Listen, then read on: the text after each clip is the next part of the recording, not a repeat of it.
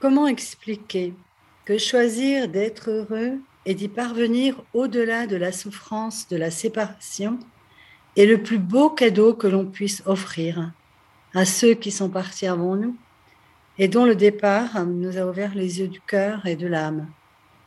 Être heureux, malgré tout, donne un sens au pire. Ce sentiment est souvent partagé par les résilients que le destin n'a pas ménagé, mais qui choisissent de donner du sens à l'épreuve et entreprennent un voyage intérieur qui les amène à contacter des ressources jusque-là inconnues et à développer un sentiment de reliance spirituelle hors de tout concept ou dogme. Dans un monde où la question de la mort est souvent taboue, où vivre un deuil signifie encore être jugé, provoquer de la gêne, de l'incompréhension, quand ce n'est pas de la pitié, la grande question est celle-ci. Comment des orphelins comme nous, qui avons vécu très tôt la mort d'un parent, qui ne voulons pas porter ce poids sur nos épaules toute notre vie, ni qu'il impacte nos relations actuelles, comment nous pouvons y donner un sens nouveau, construire des relations plus profondes, et surtout, comment nous reprenons le pouvoir sur nos vies? Mon nom est Johan, et bienvenue chez les orphelins résilients. J'ai découvert Mina dans le film Et je choisis de vivre de Nance Thomasé et, Damien Boyer. Ce film raconte l'histoire d'Amande qui chemine à travers la Drôme après la mort de son fils Gaspard et qui va à la rencontre de personnes qui témoignent de leurs expériences et elle rencontre aussi des spécialistes. Et euh, elle rencontre Mina sur une montagne. L'histoire de Mina que tu vas découvrir aujourd'hui, elle l'a partagée aussi dans son livre Apprivoiser le pardon, j'ai lu ce livre en une journée, tant son, parcours est captivant. Mais ce qui m'a marqué immédiatement chez Mina, plus encore que son histoire singulière, c'est son immense sagesse. Et quand je parle de sagesse, je parle d'une, d'une intelligence émotionnelle, d'une capacité à connecter à l'autre, à soi et au moment présent, son amour euh, à la nature et au son. Bonjour Minagol. Bonjour Johan et bonjour à toutes les personnes présentes.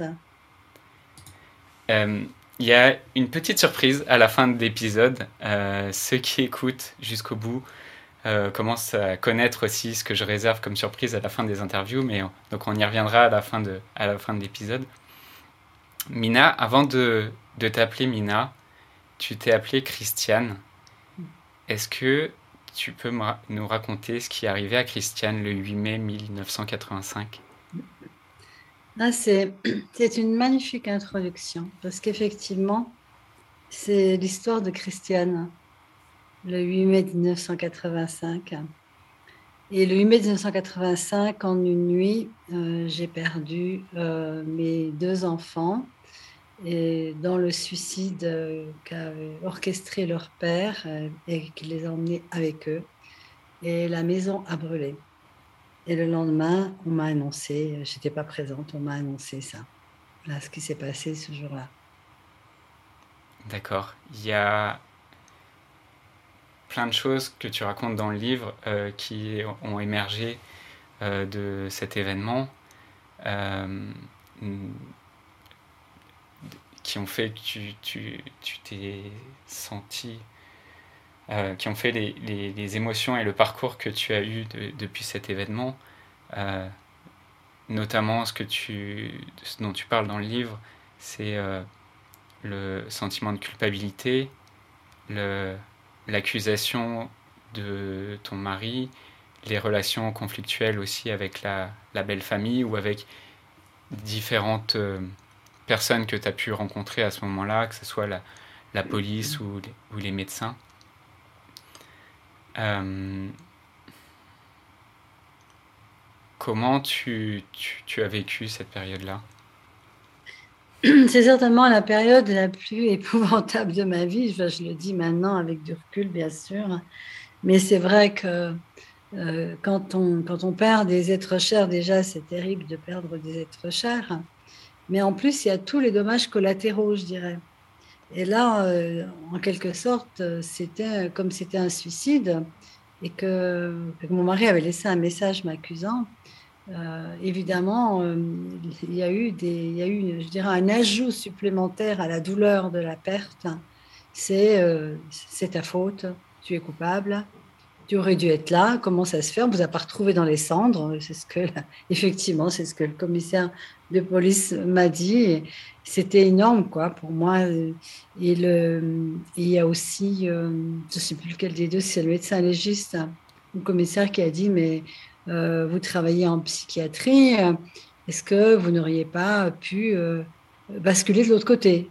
Sous-entendu, être devenue folle. Et moi, j'étais encore lucide et je me disais, mais attends, euh, mon mari emmène ses enfants avec lui dans la mort et c'est moi qui suis folle.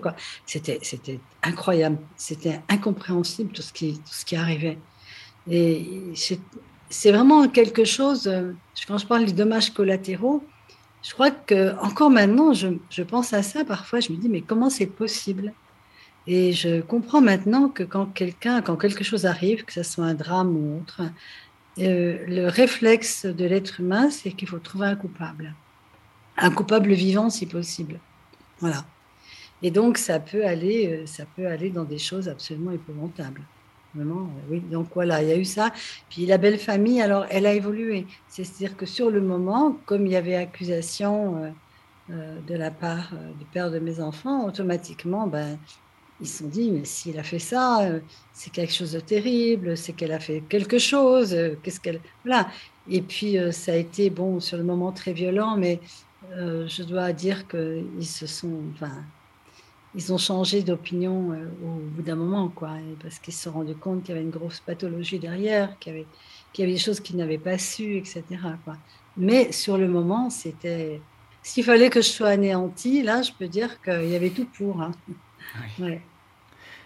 Euh, dans le livre, tout de suite, tu recontextualises et tu, tu retravailles sur euh, le, le sens de ton enfance, le sens de l'adolescence qu'il y a eu après, et de comment est arrivée cette relation qui a mené jusqu'à cet événement. Ça, c'est quelque chose que tu as fait a posteriori ou que tu as interrogé à ce moment-là Oui, bien sûr.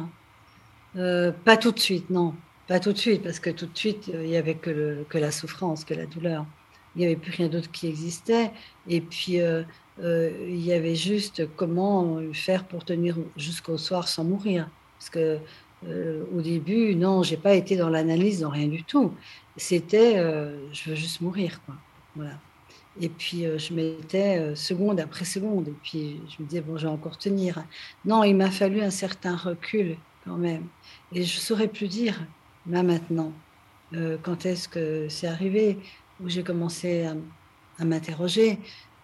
parce que finalement, cet homme que j'avais épousé était suicidaire fondamentalement. Il avait en lui quelque chose, il avait une, une problématique émotionnelle et comment ça se faisait que, que je ne l'avais pas vu, que je ne l'avais pas perçu, que je ne l'avais pas capté? Voilà. Et il y a une chose aussi que j'ai compris maintenant, c'est qu'on est capable de se couper de sa conscience hein, euh, quand on veut absolument euh, ben, croire à une belle histoire, croire à un beau scénario. Et j'ai envie de dire, euh, c'est même un des sujets les plus importants de ma vie en ce moment. Euh, je sors d'une formation d'ailleurs que j'ai animée sur les relations. Et pour moi, c'est clair que euh, les relations qu'on vit et qui peuvent être destructrices hein, par moment, euh, elles n'arrivent pas comme ça tout d'un coup, par hasard. beaucoup de personnes me disent d'ailleurs, mais je savais. Je savais qu'elle allait se passer ça, je savais ceci. Alors moi, bien évidemment, je ne savais pas que ça allait conduire à un suicide. Mais avec le recul, je, je savais qu'il y avait quelque chose dans notre relation qui était toxique, mais des deux côtés. Hein. C'est-à-dire que pour pouvoir rentrer dans une relation toxique, parce que c'était le cas, ben, il faut avoir des failles. Et notamment, la plus grande faille, c'est la faille du manque d'amour qu'on essaie d'assouvir à travers quelqu'un. Et puis la faille aussi du manque d'estime de soi, et ça va souvent ensemble, en fait. Et c'est pour ça qu'on est capable de s'engager dans une relation où on, va fusionner, où on va s'y perdre. Parce qu'en s'y perdant aussi, on, y trouve, comment dire, une espèce d'absolu aussi. Et si je regarde bien, euh, j'ai beaucoup aimé mes parents. C'est vrai que c'était, je les ai même peut-être euh, idéalisés. Et mais c'est sûr que en tant qu'enfant, j'ai pas reçu euh, ben, ce, qu'on est tous en, droit de recevoir, mais que très peu, très peu reçoivent en réalité. On est dans une humanité, je dirais, globalement assez toxique. Et après, on passe des années à se reconstruire en faisant des thérapies ou autre chose. C'est que c'est fou. Finalement, c'est un peu fou. Et mes parents, ils avaient leurs propres problématiques. Et en fait, euh, euh, je ne pense pas qu'ils s'aimaient particulièrement eux-mêmes. Je ne parle pas de s'aimer entre eux, mais de s'aimer soi-même. Hein. Euh, comme beaucoup de gens de cette génération, c'était un peu, il faut en baver, il faut y arriver, et voilà, et sacrifier aussi. Je pense que c'est un couple qui s'est aimé, mais après, ils ont été pris dans leurs propres histoires, scénarios, etc. Et ce qui fait qu'il y a eu des, activations de, manque, de, comment dire, de, faiblesse narcissique, euh, de, frustration, etc. Et évidemment, ben, les, enfants, dans un contexte comme ça, bah, ils reçoivent pas non plus leur dose de narcissisme et d'amour. C'est sans fin. C'est-à-dire, si à un moment donné, il n'y a pas quelqu'un qui dit stop, il faut que je, que je transforme toute cette névrose euh, transgénérationnelle et parfois même l'inconscient collectif. Euh, si je transcende pas ça, si j'arrête pas ça, je vais continuer de le perpétuer, en fait. Et finalement, ce drame m'a permis de mettre les doigts là-dessus. Parce que je pense que j'avais jamais, bon, j'avais bien vu qu'il y avait un contexte quand même assez névrosé dans ma famille, mais donc dans beaucoup de familles aussi. Mais je n'avais pas été trop chercher plus loin finalement. Et là, de vivre une destruction totale m'a automatiquement amené à un moment donné dans mon parcours à me dire mais qu'est-ce qui a pu créer ça et qu'est-ce qui permettrait que ça n'arrive plus? Et là, ça a été euh, le sens de ma vie en fait. Euh, à un moment donné, si j'ai réussi à survivre au début, c'était je ne veux pas que mes enfants soient morts pour rien. Parce que le contexte a du sens, parce que le contexte, c'est que j'ai demandé le divorce à un moment donné parce que là, j'ai pris conscience de la névrose et de la pathologie et que ça ne pouvait plus durer. Pourquoi? Parce qu'entre-temps, j'avais fait tout un cheminement sur moi. Je, je travaillais en pédopsie, j'ai fait une psychothérapie, une psychanalyse, et évidemment, euh, à 25 ans, j'étais plus la même femme qu'à 18 ans. À 18 ans, j'ai fui en fait. Et aussi, il faut voir le contexte, c'est que j'ai voulu échapper à une pathologie familiale, une névrose familiale, en me mettant dans une relation que j'imaginais qui allait me sauver. Donc, euh, tous les deux, on était les sauveurs l'un de l'autre finalement tous les deux, nous étions euh, vraisemblablement en manque d'amour et de narcissisme. Et euh, on s'est bien rencontrés. On s'est bien rencontrés dans nos failles. Et au début, c'était très nourrissant. C'est magnifique. Ah Quelqu'un qui est là, qui t'aime, qui te désire, et c'est réciproque, etc. Puis, bon. Puis au bout d'un moment, euh, bah, les failles, elles ressurgissent par des petites choses, par une impression de n'avoir plus aucune liberté aussi, parce que dans la fusion, on se perd. Et moi, grâce à mon travail et grâce à ma psychothérapie, euh, j'avais un envie de respirer. quoi. Ça voulait pas dire que, j'aimais plus cet homme, je l'aimais profondément. Mais il me fallait un peu que j'ouvre mes ailes. En gros, c'était ça finalement. Par contre, lui n'avait pas fait le même cheminement. Et donc, euh, il ne comprenait pas. Pour lui, c'est comme si je l'abandonnais. déjà, quand les enfants sont nés, il avait ressenti un peu ça comme s'il prenait euh, une certaine place. Parce que avec mes enfants, ce que j'ai découvert, j'ai découvert quelque chose que je pense que je n'avais jamais connu, c'est l'amour inconditionnel. Ils pouvaient être comme ils étaient. D'ailleurs, ma fille avait une maladie génétique, mais il n'y avait que de l'amour. Ça débordait, en fait. Ça débordait. Et ce débordement d'amour, il était au-delà de tout ce que j'imaginais, même dans la relation euh, amoureuse ou autre. Pour moi, c'est l'amour universel. C'est c'est ce que nous sommes fondamentalement. Et je trouve que les enfants, euh, ils nous font ce cadeau de pouvoir toucher à, ça. Bon, tout le monde ne touche pas forcément à ça parce que les gens sont pris dans des tas de choses, dans des tas d'activités, de, j'en sais rien. Mais moi, j'ai été complètement embarquée dans cet amour inconditionnel. Et c'est cet amour inconditionnel qui m'a donné la force, à un moment donné, de dire euh, il faut que je parte avec eux. Il faut que je, parte, il y a quelque chose qui ne va pas. Parce que, en fait, ce qui se passait, c'est que la relation devenait plus que toxique, il y avait de la violence. Et, et puis, c'est devenu la violence physique. Et ça, je ne pouvais pas l'accepter, quoi. C'était pas possible. Et puis, il y avait la peur aussi. La peur, c'est quelque chose d'assez. c'est terrible. La peur que l'autre meure. La peur, parce qu'il faisait du chantage au suicide. Il a fait deux tentatives. Et j'étais terrorisée dans tout mon être. J'étais terrorisée qu'il passe à l'acte. Et à aucun moment, j'ai pensé aux enfants, par contre. Ça, c'est quelque chose, mais ça n'a même pas traversé mon esprit, ni l'esprit de, quasiment personne, sauf une personne, mais c'était trop tard. Et, euh, et c'est vrai que je me souviens du moment où j'ai assumé ce choix de, demander le divorce, que je lui ai dit, j'avais la peur au ventre, mmh. mais je lui ai dit, et, et à partir de là, j'étais soulagée. Et puis je devais partir euh, avec mes enfants. Et puis là, il y a eu euh, ben, plein de, rebondissements que les gens pourront lire dans le livre. Hein. Mais en tout cas, à un moment donné, donc euh, au moment où j'étais pas là, eh bien, il, a, il a passé à l'acte, mais pas tout seul. Il a emmené les enfants avec lui. C'est la pire des punitions. C'est le, coup fatal. je meurs et non seulement toi aussi tu meurs parce que j'emmène les enfants et, tu survivras pas. Et c'était ça le message, hein. c'était carrément ça. Et c'est vrai qu'on aurait pu imaginer que, ça aurait été ça.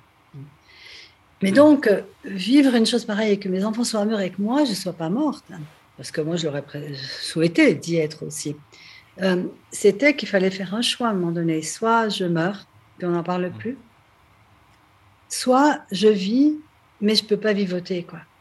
Je ne peux pas vivre comme un zombie. Mes enfants sont morts. Ils sont morts parce que je voulais être libre.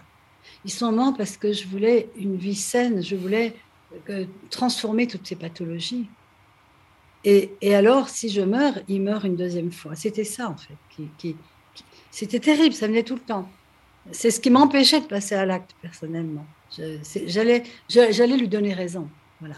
Et donc, ça a été vraiment, rétrospectivement, je dirais, un cadeau énorme à ce niveau-là, c'est que j'ai entrepris un voyage initiatique que je n'aurais jamais entrepris s'il n'y avait pas eu ce défi de, de, transmuter cette souffrance. Et euh, j'aime beaucoup euh, cette citation de Christiane Singer qui aime, c'est incroyable d'ailleurs, lorsque tout a brûlé, il ne reste plus au fond du tamis qu'un diamant incombustible. Et c'est intéressant parce que le prénom donc, que j'ai pris après, ça veut dire pierre précieuse. Bon, c'est pas diamant, mais quand même, tu vois. C'est le prénom qui m'a été donné. Donc, euh, je ne savais pas où j'allais aller, mais il y avait juste un choix qui était, je ne sais pas comment, mais qu'est-ce qui permettrait en fait que, que j'en fasse quelque chose de cette vie qui m'est donnée. Voilà. Ouais. Euh, donc on va y venir à ton, à ton cheminement euh, spirituel ensuite. Il y a une personne que tu cites dans le livre qui t'a guidé, un livre euh, qui est le livre de Martin Gray, hmm. qui t'a permis d'entrevoir justement ce chemin-là. C'est d'ailleurs pour ça que je suis là aujourd'hui. Parce que il y a une force dans le témoignage qu'on ne trouve pas dans les théories. Tu vois, euh, au début, quand je me suis retrouvée vraiment seule et dans ce désespoir, les gens autour de moi étaient impuissants. Il y en a même qui ont disparu de ma vie et je pense que les orphelins qui écoutent savent ça. Quand euh, on vit une douleur pareille, les gens sont tellement mal qu'il y en a qui disparaissent vraiment. Donc c'est encore un deuil en plus. C'est-à-dire que ce deuil, un deuil va créer d'autres deuils collatéraux l'éloignement d'amis. Euh, euh, il y, y, a des choses qui se passent, et d'ailleurs qu'on ne comprend pas forcément. Parce que la douleur, c'est quelque chose que les gens ont du mal à accueillir. Tu peux l'accueillir à la limite quand tu l'as vécu et que tu sais que tu peux en sortir. Hmm. Mais puis aussi, ce qui se passe dans les personnes qui sont autour de nous, c'est que ça réveille leur propre peur de la mort, leur propre peur de perdre quelqu'un, leur propre peur de se trouvés dans une situation similaire. Et c'est comme s'il fallait presque nous éviter. C'est pas de la méchanceté, bien évidemment. C'est, on peut pas le, on peut pas le considérer comme ça, mais c'est une fuite, quoi. Une fuite pour, euh, pour ne pas plonger. Mmh. Il y a des enfants à l'école parfois qui pensent que la mort est contagieuse, que ah la mort d'un parent, euh, si euh, un orphelin va raconter à ses amis à l'école qui, que son père est mort ou que sa mère est morte, les autres enfants vont se dire ah non, peut-être ça va contaminer ma famille. Oui, certes, et je pense qu'il n'y a pas que les enfants. Oui, oui. Je pense qu'il n'y a pas que les enfants, les adultes aussi ont ça. Euh, c'est comme s'ils ne voulaient pas y penser, en fait, parce que si tu ne penses pas à la mort, elle ne va pas t'arriver. le déni total, tu vois. Et puis tout d'un coup, voilà qu'on nous met la mort en face, et bon, on en fuyons, quoi. Fuyons euh, pour pas qu'elle ait envie de venir chez nous aussi.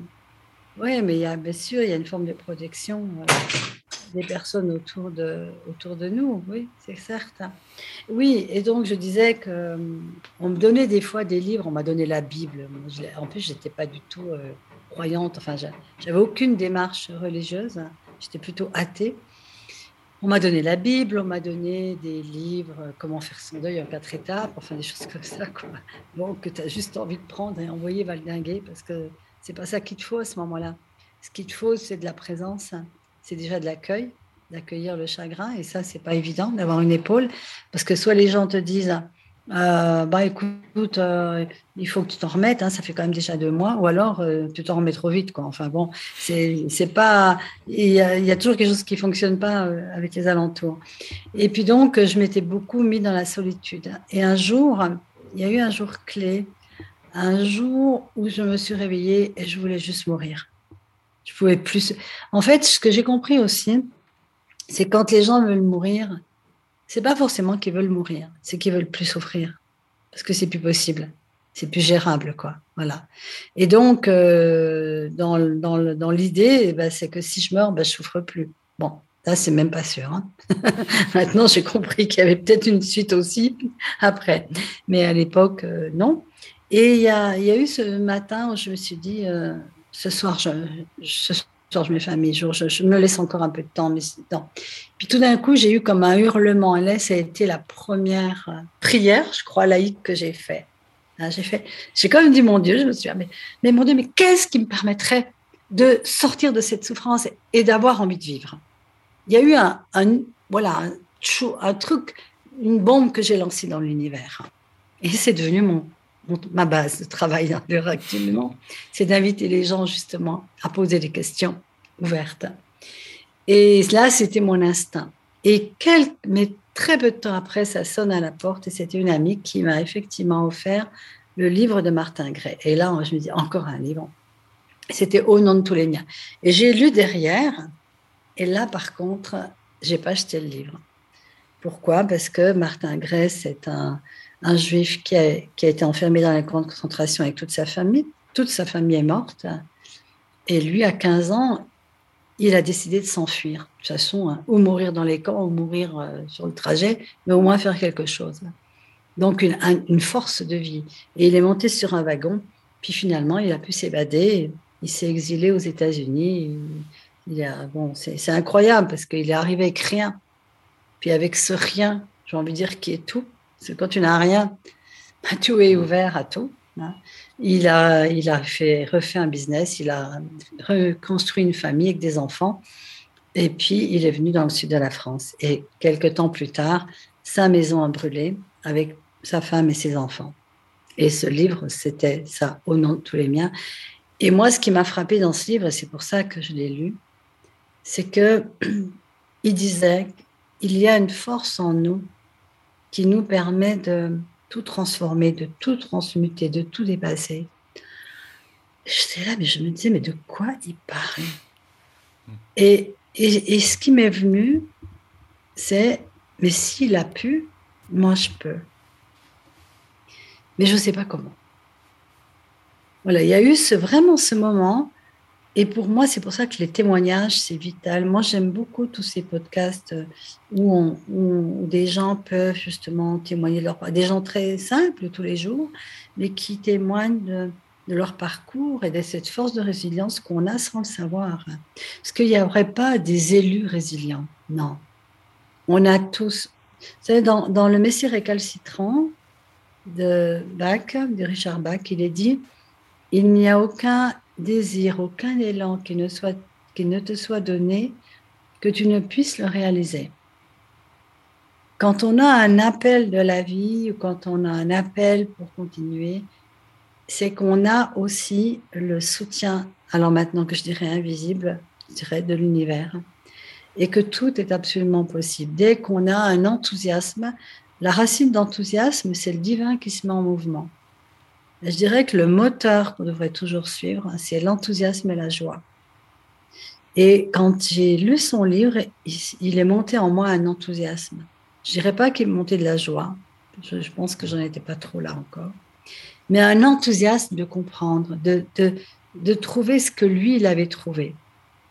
Et, et ce jour-là, j'ai fait un choix.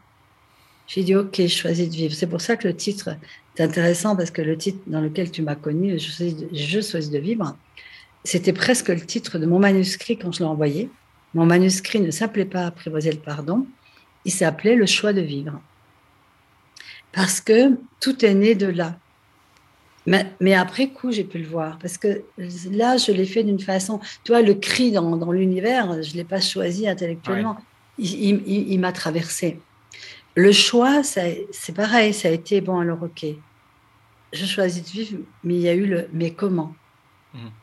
Mais tu vois, et c'est ça que je voudrais dire à toutes les personnes qui, qui ont des pertes et tout, c'est qu'à un moment donné, il y a quelque chose qui nous appartient c'est le fameux libre arbitre, euh, finalement. Mais c'est quoi le libre arbitre? C'est le choix.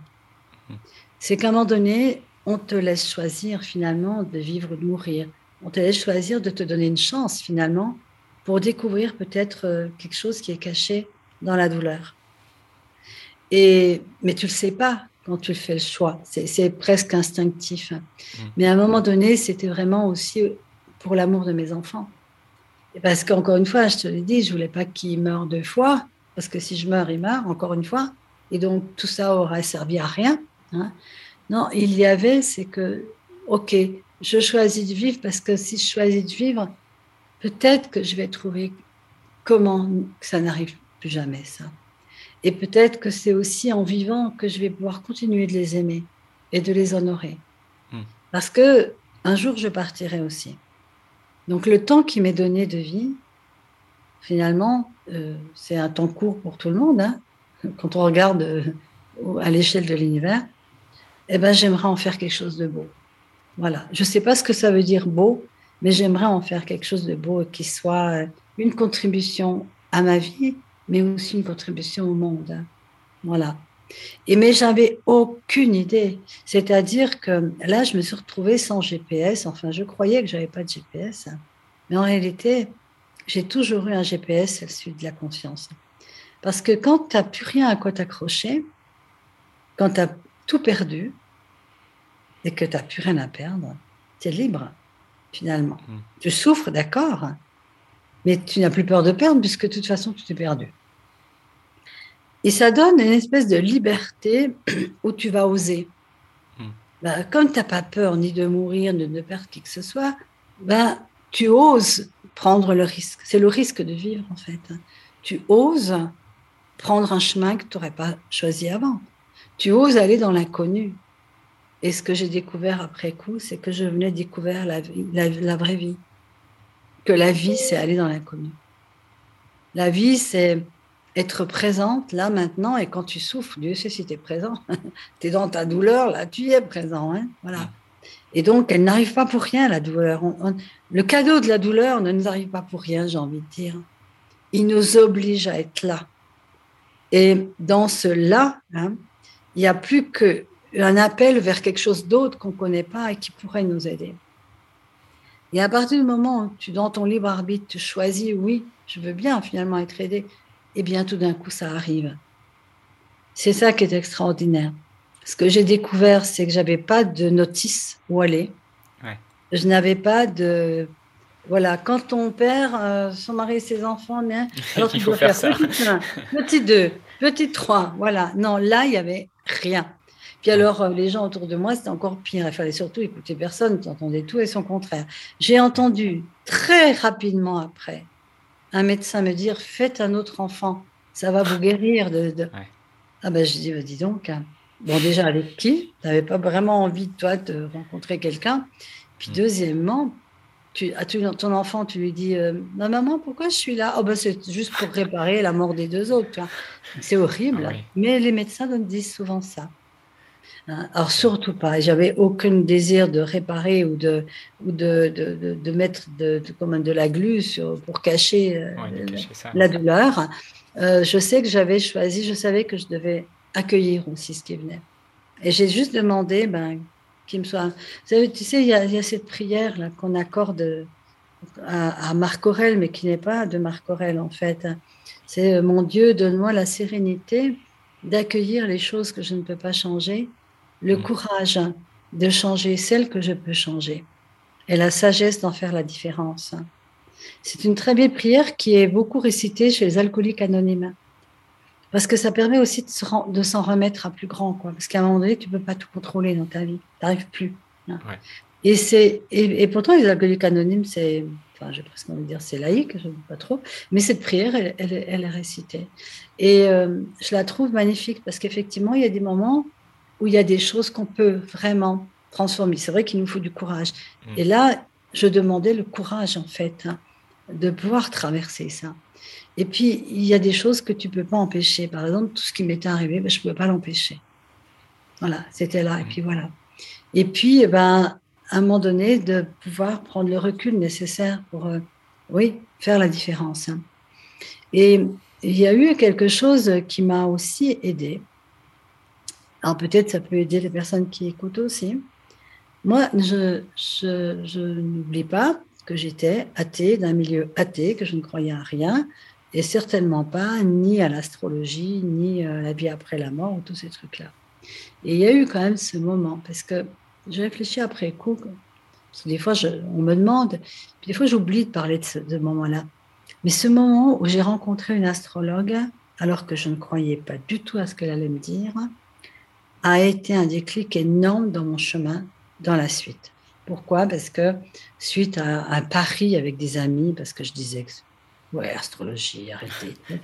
Euh, je, ils m'ont dit, mais tu sais pas de quoi tu parles, tu n'as jamais vu un astrologue. Je leur ai dit, oui, c'est vrai, donc ok, eh ben, je vais y aller et vous allez voir, je ne vais pas parler, je ne vais pas bouger et elle ne saura rien de moi. Parce que j'étais dans l'idée que les voyants, les astrologues, tout ça, ils, ils, tirent les verres du nez en fait de la personne qui ne s'en rend même pas compte. Et donc, j'y vais très, euh, genre presque envie de dire un but de ma personne, quoi. Dire de dire, bon, allez. Euh, défiante, quoi. complètement. Et je me suis assise, les bras bien croisés, tu vois. Euh, bien fermés. oui, complètement. Et à ce moment-là, elle n'a même pas fait attention à ça. Elle a commencé à regarder ma carte du ciel et à parler. Et j'étais extrêmement étonnée parce que j'avais pas ouvert la bouche. Elle m'a rien, elle m'a pas posé une seule question. Et déjà, elle m'a super bien décrit, donc j'étais étonnée. Je me dis, tiens, bah, dis donc, euh, elle me connaît mieux que ma mère. Quoi.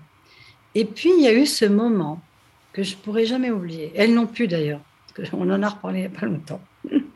ce moment où elle était très, très mal à l'aise. Et je lui, enfin, je dis rien d'ailleurs, elle, jouait bien. Puis c'est elle qui me dit, écoutez, là, il y a quelque chose dont je ne peux pas vous parler parce que je ne sais pas si c'est passé ou si ça va arriver. Donc, voilà. Mais c'est un événement qui va changer radicalement votre vie et vous avez la capacité de le traverser. Là, elle a piqué ma curiosité au vif. Hein.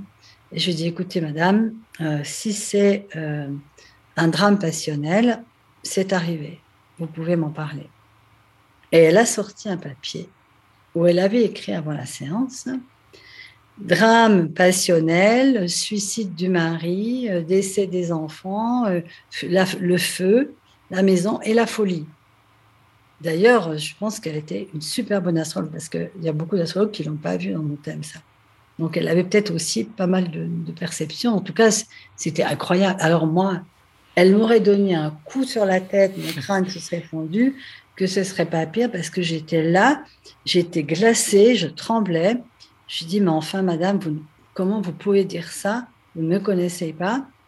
Elle me dit, mais je n'ai pas besoin de vous connaître. Hein je vous connais avec votre thème. Et là, elle, elle était en train de faire sauter toutes mes idées que j'avais là-dessus. J'avais des idées très, très négatives sur euh, l'astrologie, mais encore une fois, sans en avoir aucune connaissance. Hein. Et là, je, au lieu d'accueillir ça, ça m'a tellement choqué que même je m'énerve presque, ce qui n'était pas très cool, mais bon, elle m'a pardonné, je crois. J'ai dit oui, mais c'est quoi ces histoires euh, euh, Alors comme ça, on, tout est écrit. elle me dit, c'est pas que tout est écrit, mais la conscience, avant de s'incarner, votre âme, elle a choisi son, itinéraire. quoi. Alors moi, c'était un concept qui était tellement étranger à moi. Il fallait que je prenne du temps pour comprendre ces mots. Et elle me répète, elle me dit, là, on a les planètes, on a les nœuds, enfin, elle m'explique tout, les maisons, etc. Et ça permet de voir vraiment les, les, les endroits que vous ne pouvez pas échapper, c'est-à-dire, mais que vous avez choisi. Ah, ça, c'était là le truc. Je me suis attendez, on ne peut pas choisir un truc pareil, voyons, c'est impossible. Puis elle me dit, mais vous savez, l'âme, elle n'a pas tous les, les, les, jugements, les opinions qu'on a, nous, sur la vie et la mort. Que l'âme est éternelle, elle sait qu'elle l'est. Donc, c'est juste une pièce de théâtre.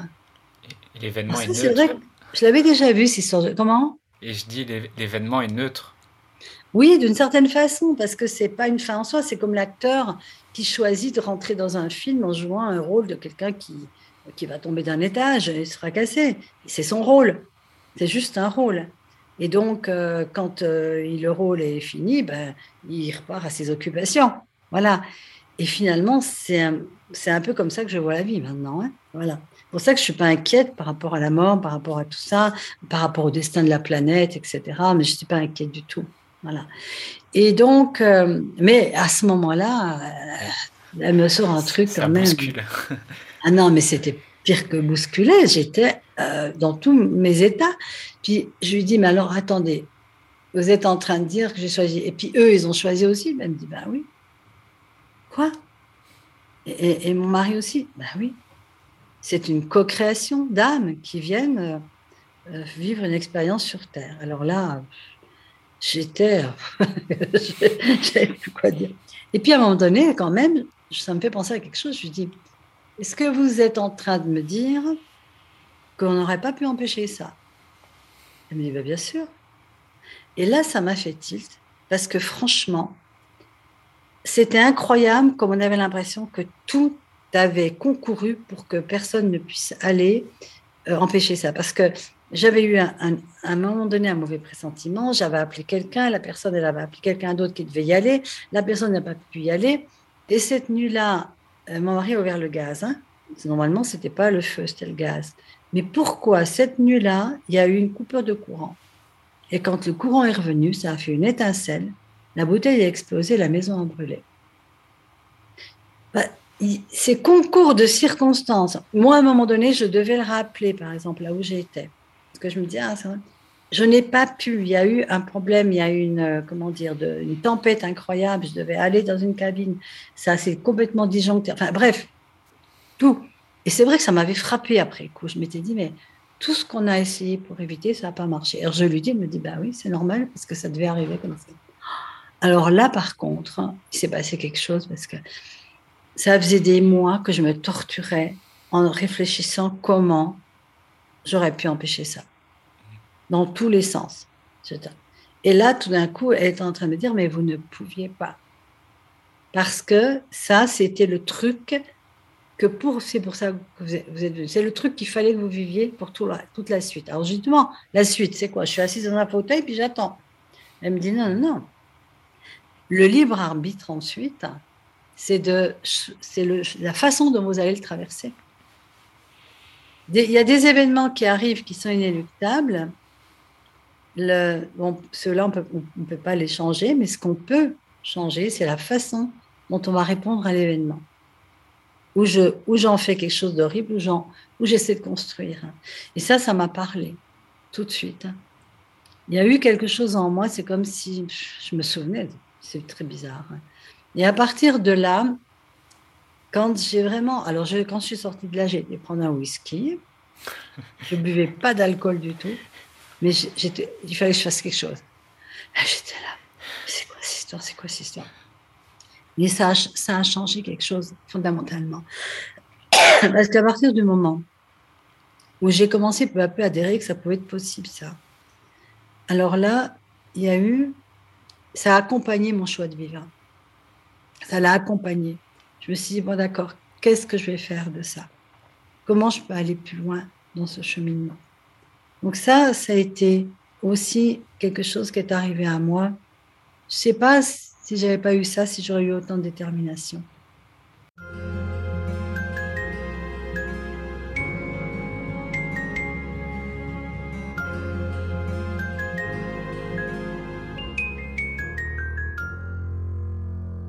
À ce moment-là, tu te rends compte que tu as une, une âme d'exploratrice, en fait. Et que ah tu, tu, pars en exploration euh, autant dans des voyages que dans des explorations spirituelles. Alors, je me découvre pas tout de suite que j'ai cette âme d'exploratrice. C'est que comme j'ai rien à perdre, je vais là. Qu'est-ce que tu veux que je fasse? Je ne sais plus quoi faire de ma vie. Donc, je ne sais qu'une chose, c'est essayer d'aller plus loin. Et donc, eh ben, il y a des choses qui viennent à moi. On, me propose ceci, on me propose cela. J'ai aucune idée de ce que c'est, mais je sens un appel, alors j'y vais et je fais des trucs, c'est vrai, complètement fous. Euh, moi qui n'avais rien fait d'autre que de la psychologie classique, je me retrouve à faire des voyages effectivement initiatiques. Je vais en Égypte, euh, isolé dans le désert, enterré euh, euh, dans, un, dans, un, comment dire, dans une expérience aussi de, de transformation, de mort euh, symbolique. Enfin, et je vis des expériences que, étonnantes. Je me sens sortir du corps, alors que moi, je n'ai pas, j'ai jamais lu là-dessus. Je n'ai jamais rien lu. C'est-à-dire que je n'essaie pas d'appliquer quelque chose que j'aurais déjà entendu. Je n'ai jamais rien entendu, jamais rien lu, euh, mis à part Freud. Et donc, euh, je vis un phénomène de sortie du corps euh, où je suis dans un état de plénitude incroyable. Euh, je le vis à plusieurs reprises. Je rencontre par hasard, maintenant je l'appelle synchronicité, mais bon, synchronicité, c'est le mot de Jung hein, pour définir tous ces hasards qui nous amènent des nouveaux chemins et des prises de conscience.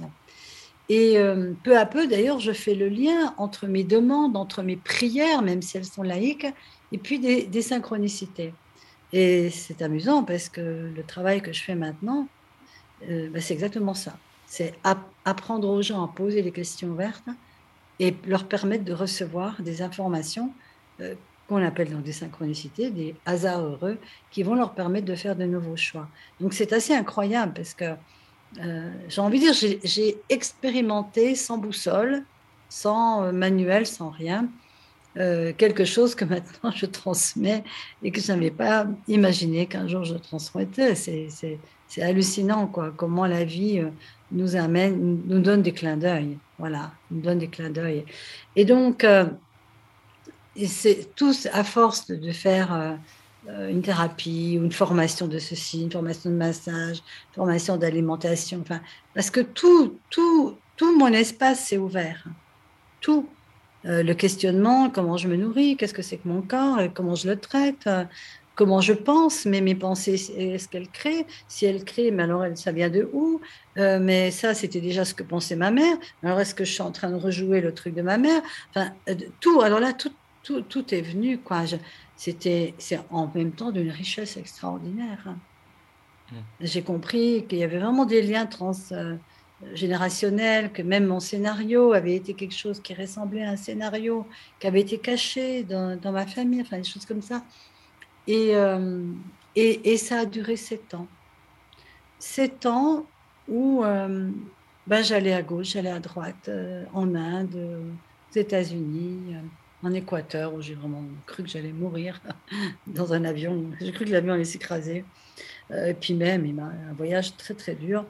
Et, et puis euh, des rencontres de personnes qui pensaient complètement autrement que ce que j'avais l'habitude. Et alors avant, je les écoutais pas. Mais alors là, maintenant, j'étais ouverte, j'écoutais tout le monde. Je croyais pas à tout le monde. Hmm. Je ne suis pas une croyante. Je dis souvent, je ne suis pas une croyante. Je ne crois, je ne crois pas, je sais. Comment dire? C'est par les expériences que je vis, il y a tout d'un coup une prise de conscience et un savoir qui est là. Et je sais.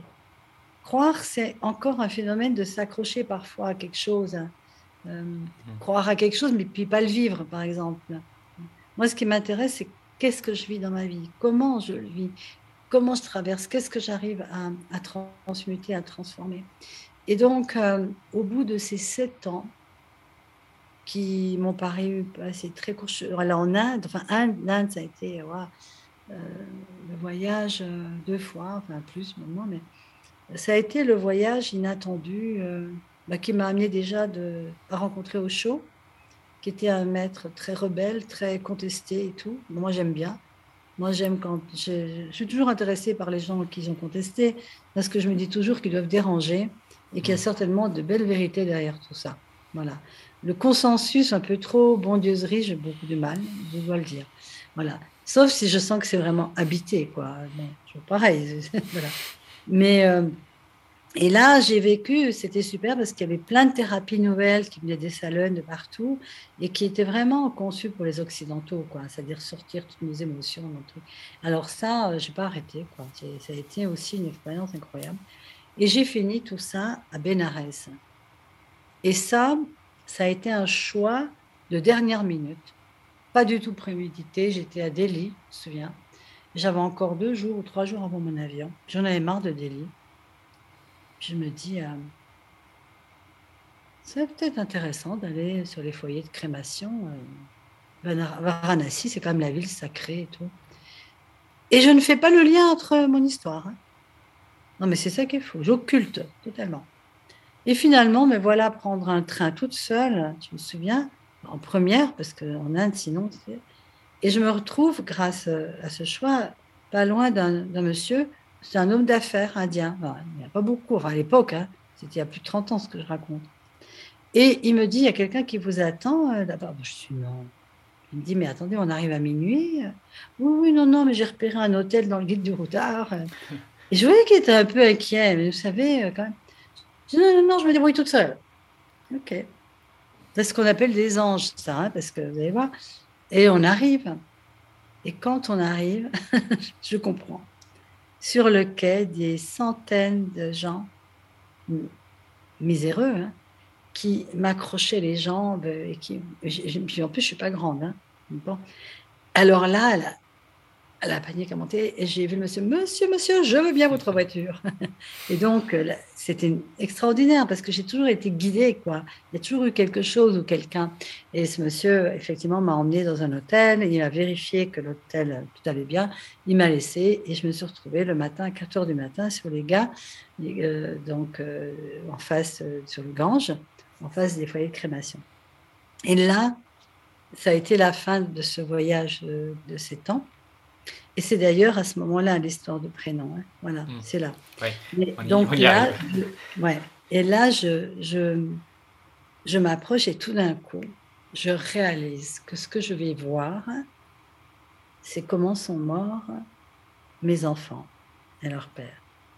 Et là, mon mental commence à paniquer. Mon mental dit arrête, va-t'en, sauve-toi et tout. Puis moi, je dis non, non, je suis là. Je reste là. Alors que c'était pas prémédité du tout dans ma tête. Hein. Et donc, je vois ces corps qui brûlent, qui brûlent, et tout d'un coup, contre toute attente, je sens un, j'ai un, comment dire, un sentiment d'allégresse à l'intérieur, complètement paradoxal, hein, franchement, mais où je me dis, mais attends, mais ce qui brûle là, c'est que de la carcasse.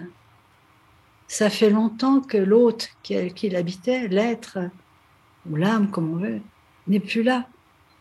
Et, et je ne sais pas d'où je tiens ça, mais c'est une évidence c'est une évidence. Il y a, c'est ça. Et alors là, tout d'un coup, je fais le bilan. Je me retourne sur mes sept années de vie. Et puis alors, je vois le cheminement, les prises de conscience. Parce que quand tu es dedans, tu as le nez dedans, tu as le nez dans le guidon et tu vois pas. Tu avances, tu avances.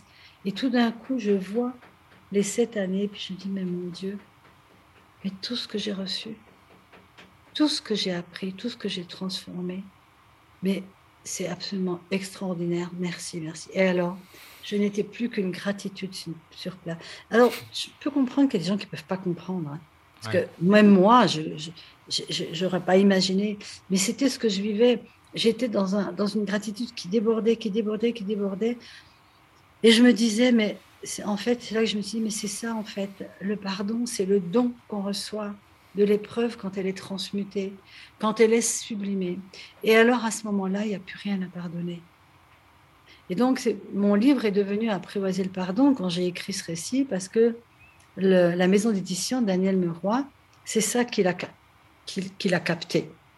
C'est ce moment-là de l'Inde où tout d'un coup, il n'y a plus de rancœur, il n'y a plus de victimes, il n'y a plus euh, l'horreur, celui qui a fait ça, odieux et tout.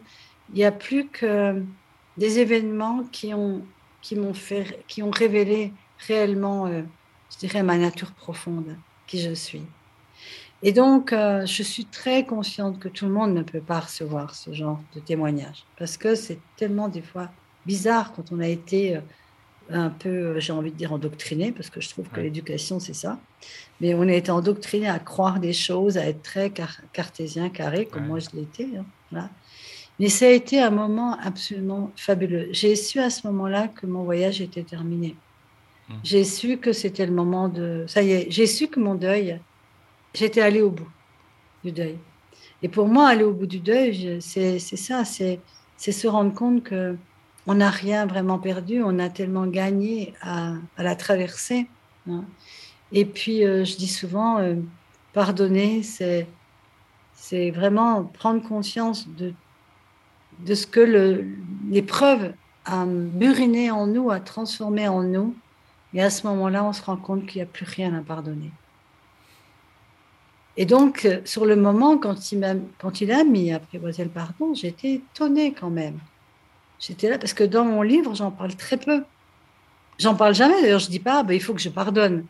Je ne fais pas un chemin pour pardonner. Moi, je fais un chemin juste pour vivre.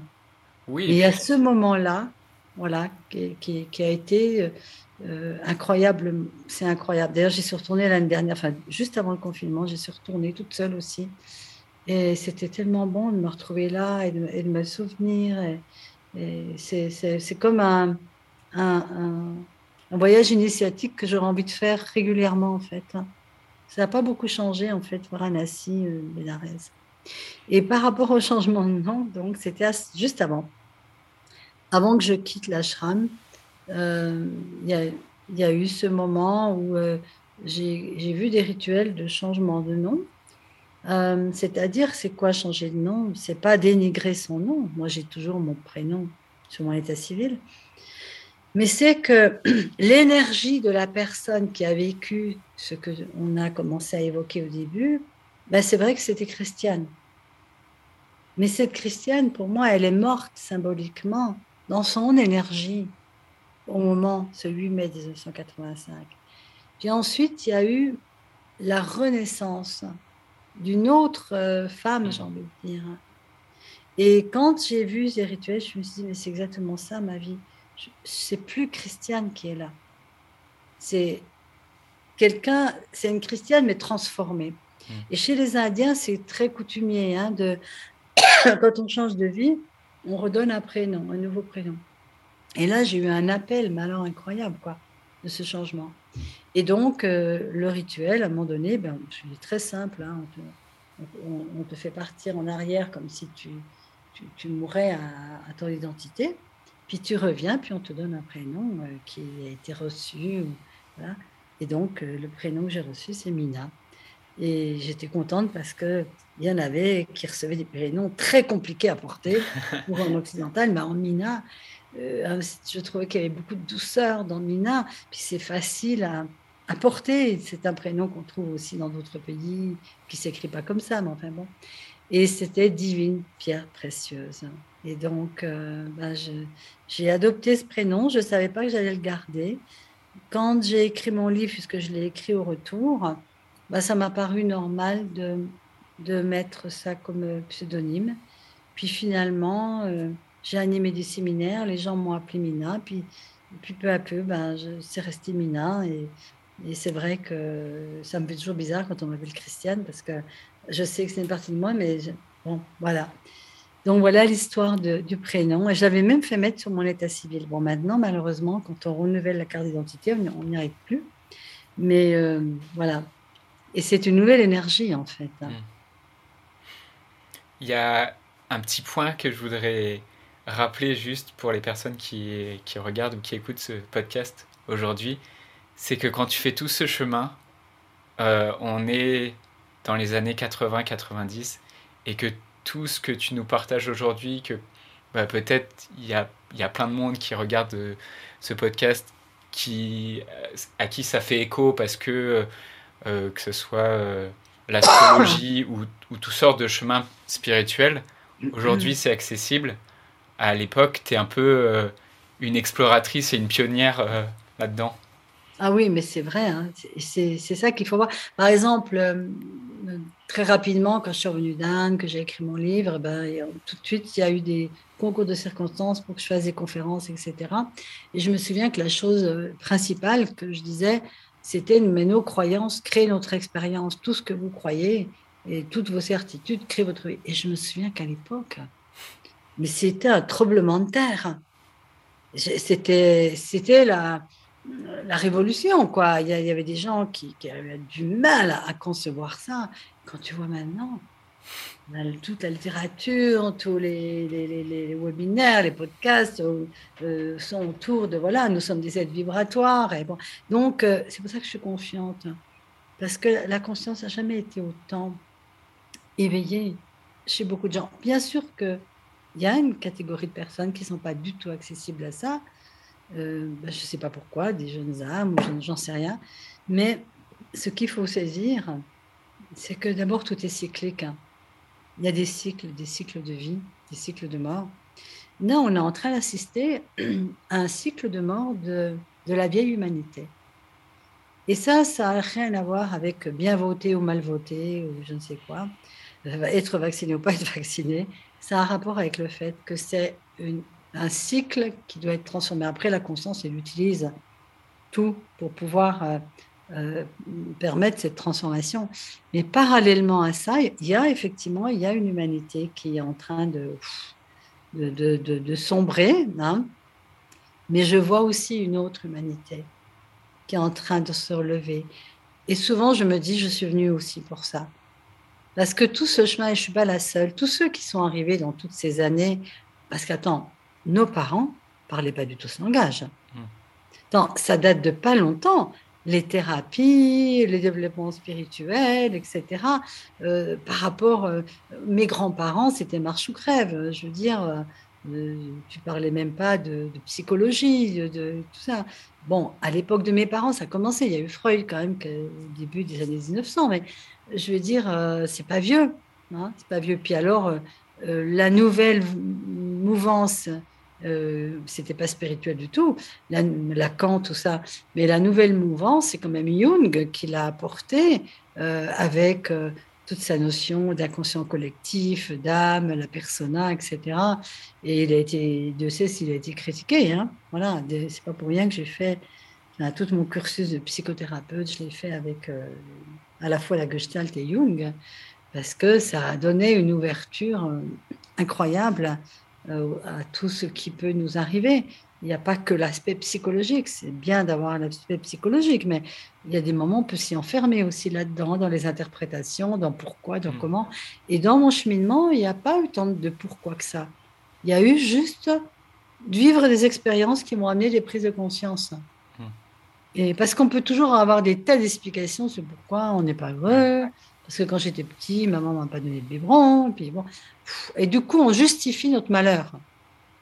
moi, ce que je voudrais dire, c'est que quoi qu'il nous soit arrivé, nous avons le choix de l'utiliser pour rebondir plus haut encore. Et c'est aussi ce que j'ai découvert à travers les cercles de pardon que j'anime aussi, mais issus de que Olivier Claire a institutionnalisé, je dirais, chez nous, mais qu'il est allé chercher l'essence chez Don Miguel Ruiz, les accords toltecs, euh, c'est que les cercles de pardon, du, coup maintenant que j'anime, ça n'a rien à voir avec le fait qu'il faut pardonner aux autres. Et j'aurais pas pu faire ça parce que vu mon cheminement, moi, il m'est arrivé à un moment donné où j'ai compris que j'avais pas à pardonner vu que quelque part c'était une co-création. Alors bien sûr inconsciente, mais une co-création, c'était un choix quelque part, même que je ne savais plus que j'avais fait. Et donc, c'était d'un autre niveau. Et la plupart du temps, la plupart des gens, maintenant que j'accompagne, enfin pas la plupart, mais certains disent, si j'avais pas une mère comme ça, si j'avais pas été abusée, si j'avais pas perdu mes parents, maintenant je serais heureuse ou heureux. En fait, ça, c'est une façon de justifier pourquoi on n'est pas heureux et pourquoi même on ne l'a pas choisi. Mmh. Parce qu'on peut ne pas choisir, malgré ce qu'on pourrait imaginer. Et donc, euh, ce que j'aime beaucoup dans ces histoires de pardon, c'est que on va à la personne, la personne par exemple qu'on accuse, c'est à cause d'elle que, bah, ce qu'on va faire, c'est qu'on va pas lui demander qu'elle nous demande pardon, on va lui demander pardon. On va lui demander pardon de. Alors ça veut dire, on, dit juste je te demande pardon. Mais derrière ça, ça veut dire je te demande pardon de t'utiliser hmm. pour refuser de choisir mon bonheur.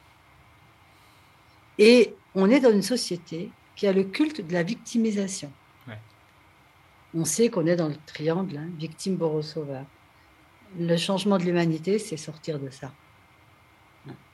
C'est trop facile de stigmatiser parce qu'un jour, le bourreau, on va se rendre compte que finalement, euh, il peut devenir euh, la victime et puis peut devenir le sauveur et qu'on peut jouer tous ces rôles-là tout le temps.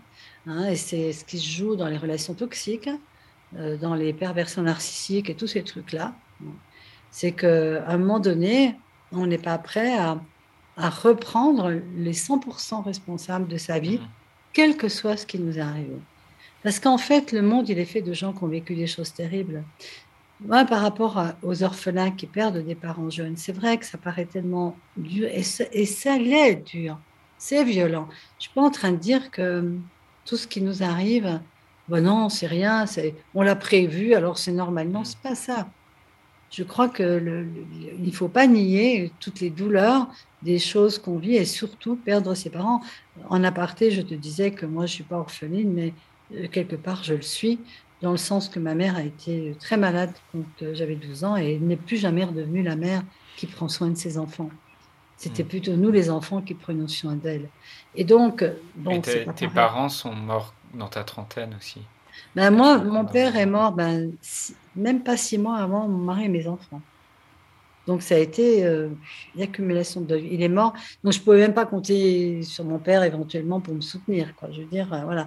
Mon père, il est mort avant, j'avais pas tout à fait. Oui, j'avais 30 ans. Voilà. Et ma mère, elle est morte, j'avais 35 ans. Voilà. Donc, euh, j'ai quand même perdu mes parents relativement jeunes, mais bien sûr, euh, ça n'a rien à voir avec des enfants qui perdent leurs parents. Et c'est vrai que on peut, on peut se poser la question, mais comment on fait pour se reconstruire, etc. Moi, je dirais que les enfants à qui il arrive ça, c'est qu'ils ont aussi la force de le transformer et d'en faire quelque chose. Comme moi, qui à un moment donné a dit, mais qu'est-ce qui permettrait que je fasse quelque chose de ça? C'est-à-dire que par amour pour eux, par amour pour, eux, par gratitude pour le fait qu'ils m'ont mis au monde, qu'est-ce que je pourrais faire de cette vie, même si je crois qu'ils ne le voient pas, mais on ne sait pas, n'est-ce pas? Et qu'est-ce que je pourrais en faire pour honorer le fait qu'ils m'ont mis au monde et qu'ils sont partis pour moi trop tôt? Et donc ça, c'est un choix, c'est un choix de rebondir sur quelque chose. Puis moi, je vais même plus loin parce que je sais maintenant de mon vécu que la mort, c'est juste, euh, on dépose le costume, hein, et que quelque part, euh, toutes ces âmes, elles ne peuvent pas disparaître. L'énergie ne peut jamais disparaître. Einstein, le premier, a dit ça. Il faut, il faut relire les écrits d'Einstein à la fin de sa vie. C'était pourtant un grand scientifique. Il n'arrêtait pas de dire il y a un pouvoir créateur autour de nous et il n'est pas possible qu'on disparaisse euh, à jamais. Hein. Notre apparence, oui. Donc, euh, quand on découvre euh, que finalement la vie, c'est pas juste tu nais, tu meurs, puis c'est fini, et que la façon dont on va la quitter aussi va imprégner la conscience qui s'en va. Peut-être qu'elle reviendra une autre fois autrement. Bon, je dis bien peut-être parce que j'aime pas affirmer, même si j'ai mes propres convictions. Euh, ça change tout. Ça change le regard de notre vie. Même si on vit pas longtemps, même nous, si on doit partir euh, tôt, eh ben, nos derniers instants, comment est-ce qu'on les vivra? Tu sais, dans les camps de concentration, c'est Victor Frankel qui a raconté ça, le psychiatre hein, qui était lui-même euh, dans les camps, qui a survécu. Les gens, la plupart, ils savaient qu'ils allaient mourir. Puis quand le moment venait, il y avait ceux qui poussaient les autres devant. C'était leur dernier geste avant de mourir. Puis il y a ceux qui allaient les premiers en chantant. Et c'était leur dernière action avant de mourir. C'était la même mort, mais la façon était complètement différente. L'énergie était complètement différente. Et ça commence aussi à ne plus avoir peur de la mort, de la façon dont on nous l'a décrit. Et ce qui manque à l'être humain, c'est, c'est l'absence du sacré, c'est l'absence de reconnaître que cette vie est, un miracle en soi. Tu vois un bébé, tu, quand tu vois la perfection, c'est à genoux qu'on devrait être. Et on n'est même plus en mesure de voir ça. Euh, le problème, c'est de ne pas voir que la vie est somptueuse, magnifique, hein, et qu'on est capable de tout détruire, de détruire euh, la, planète, de détruire des êtres humains. Enfin bon, voilà. C'est peut-être ça qui est, qui est, difficile euh, à entendre pour un orphelin, que peut-être derrière cet euh, événement, circonstance tragique, euh, il y a un miracle, où il y a... Oui, je pense que le mot miracle est vraiment, vraiment adapté parce qu'il il, symbolise aussi cette confiance dans quelque chose de plus grand qui nous dépasse, euh, qu'on ne peut pas forcément comprendre, mais qu'en tout cas on accepte et on accueille et on, et on décide, je pense que ce que tu partages sur la, la notion de, de responsabilité, de choix, euh, mm. de libre arbitre, c'est que à un moment, même si les circonstances sont, semblent euh, horribles et semblent être une grande souffrance, euh, tu fais un choix de la façon que tu as de le percevoir et que tu as de, de le transformer. Oui, c'est vraiment ça. Et maintenant, je vais même un petit peu même plus loin par rapport à cette notion de choix. Parce que ce que je sais maintenant, c'est que tout ce que j'ai vécu, je ne l'ai pas fait toute seule. Il y avait vraiment euh, comme une guidance invisible qui me poussait à regarder à gauche ou à droite. Et que même parfois des choix sont arrivés à moi déjà sur un plateau d'argent et j'avais juste à dire oui, non. C'est-à-dire qu'un choix, il ne doit pas être mental, tu vois. Quand des fois, j'explique aux gens que ben, choisir autre chose, la personne elle commence à essayer de choisir dans sa tête. Mmh. Alors souvent, je leur dis, demande quel est le choix qui m'amènerait plus de joie, plus de grandeur, plus de, de, beauté dans ma vie. Et permets-toi de te laisser inspirer. Et ce qui se passe quand on fait comme ça, c'est que tout d'un mmh. coup, à un moment donné, il y a un élan, ces fameux enthousiasmes dont je te parlais, qui tout d'un coup, ah oui, ça oui, et du coup, la personne choisit ça. Mais tu vois, ça vient qu'il y a eu comme une connexion à la conscience. C'est pas un choix. Bon, alors voilà, ouais. C'est pas une liste euh, qu'on va faire euh, sur une feuille où on se dit alors critère 1, critère 2. Là, j'ai coché tout. Mais il y en a plein qui font ça. Moi, j'ai vu, j'ai fait des formations de coaching où c'était comme ça. Et donc, euh, c'est pour ça que moi, j'ai créé mon propre coaching, qui est un coaching intuitif. Mais parce que à un moment donné, il y a à l'intérieur de nous, il y a déjà la guidance. Simplement, il faut créer l'espace pour ça. Si on est totalement dans les pensées, les sentiments, les émotions, on peut plus être à l'écoute. C'est-à-dire que, je dis toujours, il faut écouter les murmures de la conscience. Ces moments où il y a une intuition, mais tu sais pas pourquoi, tu sais que tu dois aller là, et pourtant, on t'a dit d'aller de l'autre côté. Et ta logique te ferait aller de l'autre côté. Puis au fond de toi, il y a un appel qui te fait aller à gauche et tu sais pas pourquoi. Et combien de fois ça peut arriver? Ça arrive même pour des gens, par exemple, qui, qui doivent faire un voyage et à la dernière minute, ils n'arrivent plus à y aller. quoi. Puis on apprend que l'avion s'est écrasé ou je sais pas quoi. Tu vois C'est-à-dire qu'au fond de nous, il y a des choses qu'on sait, où il y, a des, y a des murmures, il y a des petits euh, Jiminy Cricket là à notre oreille qui nous disent non, non, non, non, n'y va pas, n'y va pas. Et toi, tu sais pas pourquoi. Mais il n'y a pas besoin de le savoir. Et le cadeau de, ce voyage initiatique finalement de ma vie, ça a été de faire confiance à ce que je perçois, même si je comprends rien. Et, c'était facile parce que j'avais pas grand-chose à perdre. Mais en même temps, il, il fallait y aller, s'abandonner à ça. Quoi. Voilà.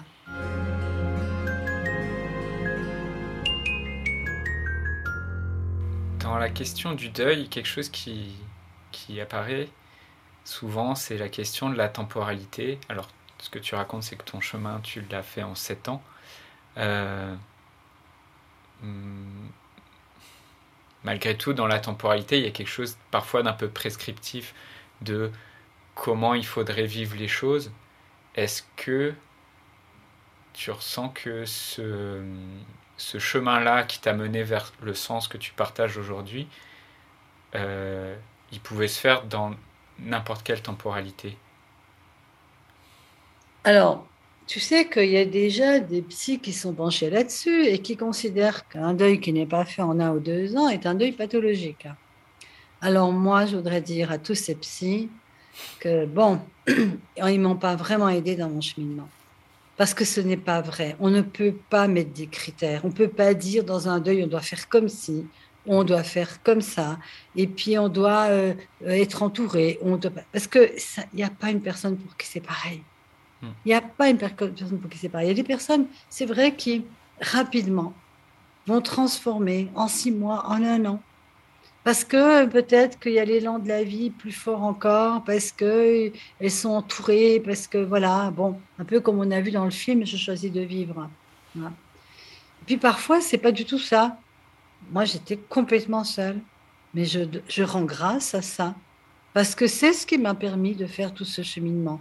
Parce que ce deuil n'était pas qu'un deuil, c'était toute une histoire de, mais qu'est-ce que c'est que l'amour? Qu'est-ce que c'est que le hmm. couple? Qu'est-ce que c'est que les relations? Qu'est-ce que c'est que vivre? Qu'est-ce que c'est que la mort Moi, je crois qu'en a, en, a, en un deuil, j'ai fait mille vies, quoi. bon, euh, mille, parce que même euh, par rapport à, à, rentrer en relation, je suis entrée de nouveau plus tard en relation. J'ai eu à nouveau une fille. Mais euh, ça a été super. Et puis en même temps, et ça, ça a remis en évidence certaines choses qui n'étaient pas réglées non plus, qui avaient commencé à l'être. Mais, mon, espèce d'addiction à fusionner, à me perdre dans la relation, elle, elle est revenue. Hein. Mais, j'avais, mais elle est revenue avec tout le parcours que j'avais fait qui fait qu'à un moment donné, je me suis aussi réveillée, j'ai pris mon espace personnel, j'ai fait mes trucs, toi. Mais je veux dire, c'est en un deuil, je dirais que c'est la porte ouverte de la boîte de Pandore, quoi. C'est-à-dire que ça va te faire sortir plein de choses si tu es OK. Euh, ça va t'amener aussi à, à, observer la vie autrement qu'avec le regard de, de, de, tous les gens qui, qui ne voient la vie que comme avoir un mari, deux enfants, une maison à la mmh. campagne, un chien, et puis voilà. La vie, c'est tellement autre chose. C'est tellement plus profond, c'est tellement voilà. Et puis perdre, ben parfois aussi, c'est c'est permettre à, se découvrir soi-même. Et il y a des pertes qui sont nécessaires, tu vois. Mais c'est jamais pareil d'une personne à une autre. Et la personne, qui, alors bien sûr, une personne au bout de dix ans qui n'a pas fini son deuil, là, bon, c'est beaucoup. Et puis même moi, il était certainement déjà un peu terminé avant quand même. Mais il, il est arrivé vraiment au bout je dirais. Je dirais ma quête de hmm. réponse est arrivée au bout, au bout de sept ans. Mais euh, franchement, donner des dates, comme je le vois des, fois, ou bien, des, ou bien alors les étapes du deuil, cette étape. Moi, je n'ai pas fait les étapes du deuil de la même façon qu'Elisabeth Kubler-Ross le dit, même s'il y a beaucoup de choses qui sont justes dans son. Mais je les ai fait à l'envers. Le moment de la colère, moi, je ne l'ai pas eu, je ne l'ai pas eu à ce moment-là. Enfin, tu vois, donc euh, faisons attention de ne pas être dans des statistiques. Ouais on, vient tous avec des bagages différents, avec des histoires différentes, avec des potentialités différentes. Par contre, euh, ce qui est possible pour tout le monde, c'est de demander et de vraiment, même si les personnes elles croient à rien, mais même de demander alors à ceux qui sont partis, mais inspire-moi, guide-moi. Si, quelque part c'est par là, ben, euh, voilà, ouvre-moi les yeux. Euh, en fait, il y a un très beau proverbe que j'ai dit lors du film Je choisis de vivre, les vivants, non, les, vivants ferment les yeux des morts, mais les morts ouvrent les yeux des vivants. C'est un proverbe bulgare. Et euh, oui, euh, je crois que mes morts, entre guillemets, mes disparus, parce que mort est un côté définitif, euh, disparus physiquement, ils m'ont ouvert les yeux, et plus que les yeux, ils m'ont ouvert le cœur. Et ça, c'est inestimable. Une vie où il n'y a pas de cœur ouvert, où il n'y a pas de gratitude, où il n'y a pas d'estime de soi et d'amour de soi. Parce que aussi, ce que j'ai dû à restaurer, j'ai eu à restaurer, c'est ça. C'est énorme. Je crois que euh, dans, mon livre, il y a, il y a 10% de tout ce que j'ai vécu et de quoi je me suis enrichie. Parce que s'aimer soi-même et avoir de l'estime de soi, c'est la clé pour qu'il n'y ait plus toutes ces dépendances aux autres ce besoin d'amour, ce besoin d'être aimé, ce besoin d'être le seul ou la seule. Et puis, euh, si on s'aimait totalement et si on s'estimait totalement, il y a beaucoup de choses que nos dirigeants ne pourraient pas nous faire faire. Et même les gens, n'importe quelle personne qui a de l'autorité autour de nous. Est-ce qu'il y a un souvenir de tes enfants, un souvenir heureux ou drôle que tu gardes de tes enfants? Là, quand je te pose la question, que tu aimerais partager aujourd'hui ah oui, oui, oui, heureusement, hein, oui, oui, oui, oui. Ben, moi, j'ai des souvenirs euh, de ma fille qui était toujours en train de danser, de chanter. Il faut savoir que ma fille, on m'avait fait un diagnostic épouvantable. On m'avait dit qu'elle ne marcherait jamais, euh, qu'elle serait débile profonde et épileptique, parce qu'elle avait un syndrome. moi, je me suis toujours dit, moi, ce que je veux, c'est qu'elle soit heureuse. Je ne nie pas qu'elle est ça. Et je ne me suis pas occupée de ça. Et à un an, elle chantait, elle dansait, elle rigolait, etc. Et c'est surtout les moments où elle m'imitait. Là, j'ai une fois où elle a mis mes talons, où elle a mis et s'est maquillée, puis alors elle m'imitait. Et je garde un souvenir merveilleux, et puis de sa tendresse, de sa joie, qui était vraiment sa façon de sauter dans mes bras, qui était vraiment, euh, cadeau. Et je, la sens encore en moi faire ça. Hein. Et des euh, c'est marrant parce que ce qui, euh, l'image qui m'est venue tout de suite, c'est quand on était en vacances au bord de la rivière. C'était un tout petit bonhomme, il avait deux ans. Puis il y a un autre garçon qui lui a acheté des cailloux. J'ai pas trop fait attention, c'était pas. Hein. Et tout d'un coup, je le vois, il avait carrément un caillou comme ça, et il allait le, il allait le foutre sur la tête de l'autre, quoi. Le petit bonhomme de deux ans, qui, euh, voilà, j'ai juste récupéré le caillou à temps. Et en fait, euh, il m'a regardé, puis alors il s'est mis à rire, à rire, à rire, à rire, comme s'il était lui-même conscient de l'énormité de ce qu'il était en, train de faire. Et ces images de tous les deux aussi, quand ils dansaient, qu'ils chantaient, ou quand ils faisaient de la balançoire. Ça, c'est mes images. Mm. Ouais, elles sont toujours là. Merci beaucoup de le partager. Mm. Euh, donc, ce que tu partages, c'est que la ta souffrance aussi a été une source de d'innovation, de création. Et euh, du coup, aujourd'hui, euh, est-ce que tu veux bien nous parler de ce que tu fais aujourd'hui, des, des, ateliers que tu animes Tu as, déjà commencé à en parler un petit peu, mais si tu peux nous en dire plus. Bah, ça, fait, ça fait plusieurs années, mais disons que, bon, déjà, j'accompagne beaucoup les, les, femmes parce que euh, j'ai ma clientèle est, en grande partie euh, une clientèle de femmes. Bon, d'abord, j'ai au départ, moi j'étais infirmière, après j'étais sophrologue et ensuite je me suis formée à la psychothérapie, hein, euh, Gestalt d'analyse Jungen. Et puis il y a dix ans de ça, j'ai commencé à explorer les mémoires cellulaires parce que pour moi, une histoire, bah, c'est qu'une histoire. Les gens racontent toujours des histoires en fait. Ma mère, ceci, cela. Mais sous cette histoire-là, il y a une racine mémoire. Hein. Et moi, ce qui m'intéresse, c'est de permettre à la personne de retirer ses racines mémoire. Et la façon de le faire, c'est en les appelant, justement. Il y, a des, il y a des façons de poser des questions, de, de nettoyer, qui permet à des racines mémoire de s'en aller si on le choisit. Hein. Parce que cette notion de choix, il faut saisir qu'il y a beaucoup de gens qui aiment leur souffrance. Ça, j'ai dû, j'ai dû accepter de reconnaître ça. Il y a des gens que tu leur donnes tous les outils, ils n'ont pas envie, ils préfèrent te dire combien ils sont victimes. Et là, tu peux pas faire grand-chose. Et moi, mon travail, c'est d'empuissancer les gens. Je ne suis plus psychothérapeute, je n'ai plus envie d'avoir cette étiquette-là. Mon, mon, je dirais que mon travail, c'est de faciliter euh, chez les autres la possibilité de retrouver leur pouvoir et leur savoir, qui est déjà là en eux. C'est de leur permettre de révéler leur joie, qui est déjà en eux. C'est-à-dire, en fait, tout mon travail est d'inspirer ceux qui sont prêts à reconnaître la valeur qu'ils ont, euh, la, magnificence qu'ils ont, hein, et, euh, sans euh, arrogance, hein, ça n'a rien à voir avec l'arrogance, hein, et puis de retrouver la joie, la joie de créer, la joie de, du, du lâcher-prise aussi, de la vulnérabilité, parce que, bon, il n'y a pas besoin de se battre, de combattre pour vivre dans ce monde. Il y a une façon d'être dans un, un laisser-être qui peut nous apporter beaucoup plus grand. Et donc, je fais du coaching en ligne, j'ai des groupes de coaching en ligne sur cette séance. Euh, je fais des, formations, là j'en ai fait une juste sur les relations. Euh, il y en a d'autres, c'est euh, des formations de base de la méthode Access Consciousness, où on va apprendre bah, justement à poser des questions, des processus au niveau du corps, etc.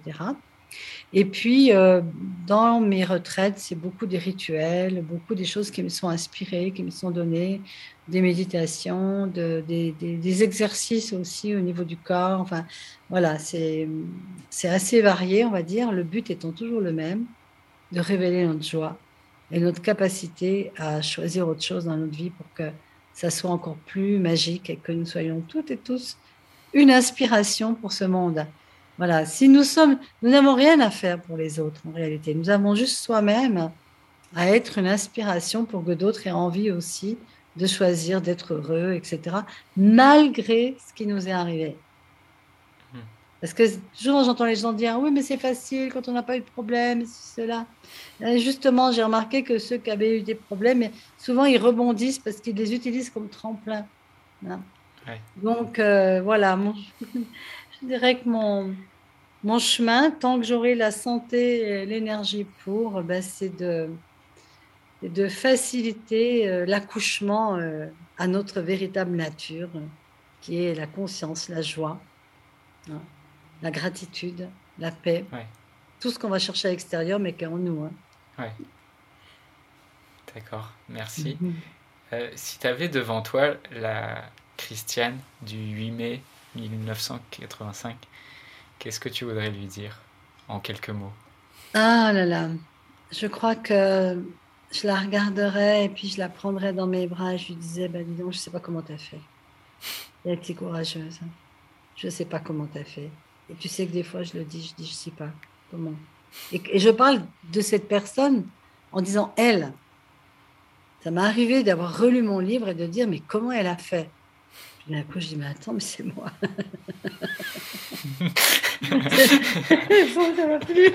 mais oui, non, je vraiment, j'ai beaucoup de j'ai beaucoup de tendresse pour cette Christiane qui croyait qu'elle avait tort dans tout. Elle croyait qu'elle avait tout faux. Et en fait, c'est pas vrai. Les choix qu'elle a faits, c'était vraiment des choix de, de vie. Voilà, c'était ça, des choix de vie. elle l'a payé très cher. Hein. Hmm. Mais elle savait, sans doute, qu'elle allait le payer cher. Super. Merci beaucoup. Mm. Euh, ton livre, donc euh, Apprivoiser le pardon aux éditions euh, Le Courrier du Livre, c'est ça? Ouais, c'est ça. Pas si tu as une vidéo, mais enfin, C'est ça, ouais, ben, mm. sur la vidéo, on le verra. du coup, la petite surprise que je proposais pour la, les personnes qui sont restées jusqu'au bout de cette interview, c'est que donc j'offre le livre de Mina au premier auditeur, à la première personne qui viendra m'écrire un petit message privé sur Facebook ou sur Instagram. Et, euh, euh, alors le film Et je choisis de vivre, euh, que vous pouvez commander en DVD sur le site. je mettrai les références en, en description du podcast. Voilà, sinon Mina, où est-ce qu'on peut te retrouver, te contacter ou te suivre? Ben, j'ai un site hein, qui s'appelle donc www.mina, donc Mina c'est M2ENA, compagnon c'est mon nom d'épouse, d'ex-épouse, mais je l'ai gardé parce que c'est le titre de mon, de mon, site. Et surtout aussi, j'ai un blog où je mets des articles régulièrement, donc c'est sur le site, hein. j'ai une newsletter. Donc, c'est vrai que les personnes peuvent euh, s'inscrire à ma newsletter. Il y a même un cadeau pour la personne qui s'inscrit pour la première fois sur mon site une méditation que, que, moi je trouve très, très sympa, très chouette. Et j'ai une chaîne YouTube. Hein. Alors là, j'ai beaucoup, beaucoup de mes vidéos sur ma chaîne YouTube. Il y en a plus de, enfin, je pense largement plus de 200. Et donc, c'est une chaîne à laquelle j'encourage tout le monde de s'abonner parce que comme ça, ils reçoivent euh, les dernières, euh, dernières vidéos. Voilà. Et euh, voilà. Et puis, je voulais juste te dire quelque chose pour le petit clin d'œil par rapport à Je, je choisis de vivre. j'ai déménagé, j'ai habité à Arles à un moment donné. Enfin, j'ai fait beaucoup de déménagements, beaucoup, beaucoup. Le dernier, avant d'être où je suis, c'était Arles. Et je suis complètement mon intuition pour être dans la maison où je suis en ce moment, qui est en 1000 mètres d'altitude. Voilà. Et en fait, pour la petite histoire, Nance m'a téléphoné. Nance Thomasé, c'est celui qui a créé donc le, DVD, enfin l'histoire, c'est lui qu'on voit avec euh, Amande. Et en fait, il me dit, tu sais que le premier, le départ du film, c'était dans le, village où tu habites aujourd'hui. Attends, je tombais des nues, quoi. Jamais j'aurais imaginé, quand euh, on a fait ce film, qu'un jour je viendrais habiter exactement là où a eu lieu ce fameux tournage. Je suis en face des trois becs, les fameux trois becs euh, qui terminent le DVD. Donc il y a vraiment des clins d'œil de la conscience et on ne sait pas pourquoi. Je ne sais pas pourquoi, mais je trouve ça incroyable. C'est la magie de la vie, les miracles de la vie. Ok une synchronicité, quoi. Ah oui, total. Mais vraiment total. Mm. D'accord. Bah, merci beaucoup. Donc, je mettrai toutes les, toutes les références et les liens euh, dont tu mm. parles euh, en description du podcast. Merci beaucoup, Minagol. Merci beaucoup, Johan. C'était vraiment une conversation très agréable et très dans la conscience et, et le, le respect l'un d'autre. J'aime beaucoup. Tous les podcasts ne se ressemblent pas.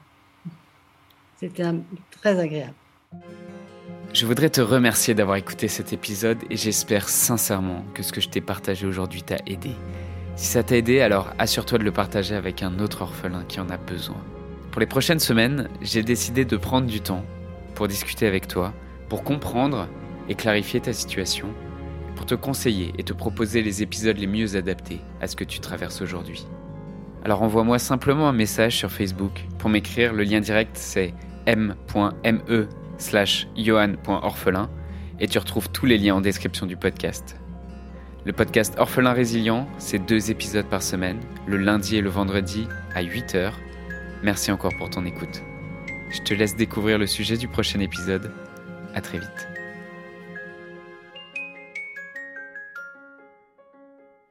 Dans le live de jeudi prochain, qui sera en replay dès vendredi dans le podcast, on va voir qu'est-ce que ça changerait pour toi si des centaines de personnes euh, entendaient ton histoire, entendaient ce que tu as vécu et que ça résonnait profondément en eux Est-ce que ça, ça ferait du sens pour toi? Est-ce que ça, ça t'aiderait à voir comment ton histoire peut aider d'autres personnes?